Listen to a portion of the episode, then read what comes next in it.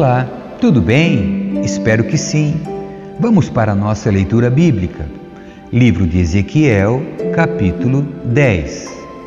A glória do Senhor deixa o templo. Olhei e vi algo que se parecia com um trono de safira sobre uma superfície de cristal acima da cabeça dos querubins. Então o Senhor disse ao homem vestido de linho: Vá entre as rodas que estão debaixo dos querubins, pegue um punhado de brasas ardentes e espalhe-as sobre a cidade. Ele assim fez enquanto eu observava. Os querubins estavam na extremidade sul do templo quando o homem entrou, e a nuvem de glória encheu o pátio interno. Então a glória do Senhor se elevou acima dos querubins e foi para a porta do templo. Essa nuvem encheu o templo e o pátio resplandeceu com a glória do Senhor. O movimento das asas dos querubins fazia um som como a voz de Deus Todo-Poderoso e podia-se ouvi-lo até no pátio externo. O Senhor ordenou ao homem vestido de linho: Vá entre os querubins e pegue algumas brasas ardentes que estão entre as rodas. O homem foi e colocou-se ao lado das rodas. Em seguida, um dos querubins estendeu a mão e pegou algumas brasas ardentes do fogo que estava entre os querubins. Colocou as brasas nas mãos do homem vestido de linho e o homem as recebeu e saiu. Todos os querubins tinham debaixo das asas o que se parecia com mãos humanas.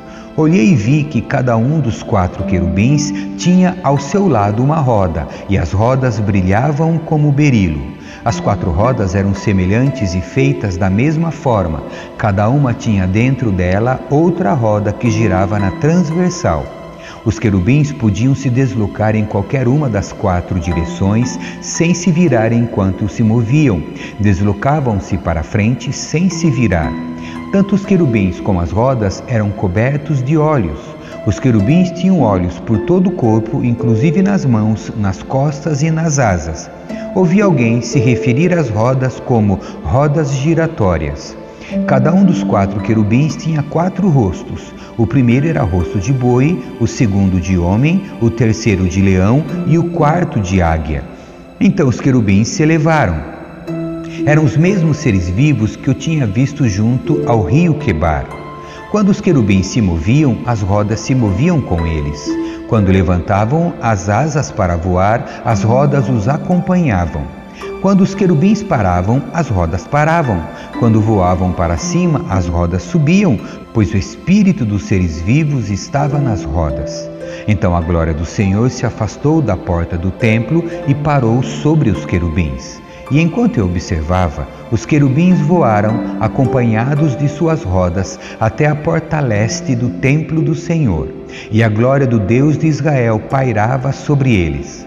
Esses seres vivos eram os mesmos que eu tinha visto debaixo do Deus de Israel quando estava junto ao rio Quebar. Eu sabia que eram querubins, pois cada um tinha quatro rostos, quatro asas e o que se parecia com mãos humanas debaixo das asas.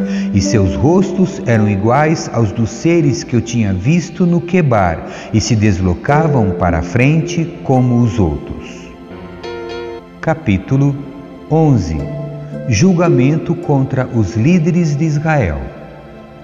Então o Espírito me pôs em pé e me levou à porta leste do templo do Senhor, onde vi vinte e cinco homens, entre eles estavam Jazanias, filho de Azur, e Pelatias, filho de Benaia, líderes do povo. O Espírito me disse: Filho do homem, esses são os homens que planejam o mal e dão conselhos perversos nesta cidade. Dizem ao povo: Não acham que é uma boa hora para construir casas? Esta cidade é como uma panela de ferro, estamos seguros dentro dela, como a carne na panela. Portanto, filho do homem, profetize contra eles em alta voz. Então o Espírito do Senhor veio sobre mim e ordenou que eu dissesse: Assim diz o Senhor ao povo de Israel. Eu sei o que vocês dizem, pois conheço cada pensamento que lhes vem à mente. Assassinaram muitos nessa cidade e encheram suas ruas de cadáveres. Portanto, assim diz o Senhor soberano. De fato, esta cidade é panela de ferro, mas os pedaços de carne são aqueles que vocês mataram. Quanto a vocês, em breve os arrancarei da panela. Trarei sobre vocês a espada de guerra que tanto temem, diz o Senhor soberano. Eu os expulsarei de Jerusalém e os entregarei a estrangeiros que executarão meus julgamentos contra vocês. Vocês serão massacrados até as fronteiras de Israel. Eu os julgarei e vocês saberão que eu sou o Senhor. Essa cidade não será para vocês como uma panela de ferro, e vocês não serão como a carne segura dentro dela. Eu os julgarei até as fronteiras de Israel, e vocês saberão que eu sou o Senhor, pois não quiseram seguir meus decretos e estatutos. Em vez disso, imitaram as práticas das nações ao seu redor. Enquanto eu ainda profetizava, Pelatias, filho de Benaia, morreu. Então prostrei-me com o rosto no chão e clamei: Ó Senhor soberano, matarás todos que restarem em Israel? Esperança para Israel no exílio. Então recebi esta mensagem do Senhor: Filho do homem, Aqueles que ainda restam em Jerusalém falam de você, de seus parentes e de todo o povo de Israel que está no exílio. Dizem: estão longe do Senhor, por isso agora ele nos deu a terra deles. Portanto, diga aos exilados: Assim diz o Senhor soberano.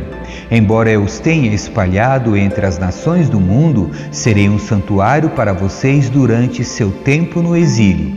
Eu, o Senhor soberano, digo que os reunirei das nações onde foram espalhados e lhes devolverei a terra de Israel. Quando eles regressarem para sua terra natal, removerão todos os resquícios de suas imagens repugnantes e de seus ídolos detestáveis. Eu lhes darei um só coração e colocarei dentro deles um novo espírito. Removerei seu coração de pedra e lhes darei coração de carne, para que obedeçam a meus decretos e estatutos. Então eles serão meu povo e eu serei o seu Deus. Quanto àqueles que anseiam por suas imagens repugnantes e seus ídolos detestáveis, darei a eles o castigo merecido por seus pecados. Eu, o Senhor soberano, falei a glória do Senhor deixa Jerusalém. Então os querubins levantaram as asas, acompanhados de suas rodas, e a glória do Deus de Israel pairava sobre eles. Então a glória do Senhor subiu da cidade e parou acima do monte a leste. Depois disso, o Espírito de Deus me levou de volta à Babilônia para o povo no exílio. Assim terminou minha visão. E eu relatei aos exilados tudo que o Senhor me tinha mostrado. Capítulo 12 Sinais do exílio que está para acontecer. Recebi mais uma mensagem do Senhor. Filho do homem, você vive entre rebeldes que têm olhos, mas não querem ver, que têm ouvidos, mas não querem ouvir, pois são um povo rebelde.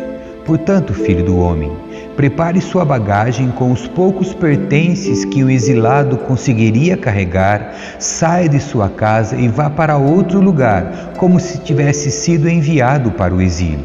Faça isso diante de todos para que o vejam, talvez prestem atenção, embora sejam rebeldes. Leve sua bagagem para fora durante o dia à vista de todos e ao anoitecer, enquanto observam, saia de sua casa como fazem os exilados. Faça um buraco no muro e saia por ele diante de todos. Enquanto observam, coloque sua bagagem nos ombros e caminhe na escuridão da noite. Cubra o rosto para não ver a terra que está deixando para trás, pois fiz de você um sinal para o povo de Israel. Assim, fiz o que me foi ordenado à luz do dia, carreguei para fora minha bagagem, como as coisas que levaria para o exílio. Ao anoitecer, enquanto o povo observava, fiz um buraco no muro com as mãos e caminhei na escuridão da noite com a bagagem sobre os ombros. Na manhã seguinte, recebi esta mensagem do Senhor: Filho do homem, esses rebeldes, o povo de Israel, lhe perguntaram o que significa tudo isso que você fez. Diga-lhes: Assim diz o Senhor soberano. Essas ações contêm uma advertência para o rei Zedequias em Jerusalém e para todo o povo de Israel. Diga a todos que suas ações são um sinal para mostrar o que lhes acontecerá em breve, pois serão levados como prisioneiros para o exílio. Até mesmo Zedequias sairá de Jerusalém durante a noite, por um buraco no muro, levando somente o que conseguir carregar. Cobrirá o rosto e seus olhos não verão a terra que ele está deixando para trás. Então lançarei minha rede sobre ele e o prenderei em meu laço.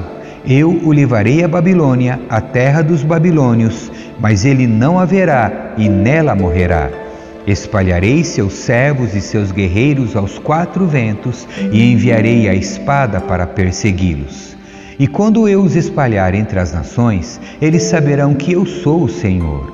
Contudo, livrarei uns poucos da morte por fome, guerra ou doença, para que confessem as nações para onde forem levados todos os seus pecados detestáveis. Então saberão que eu sou o Senhor.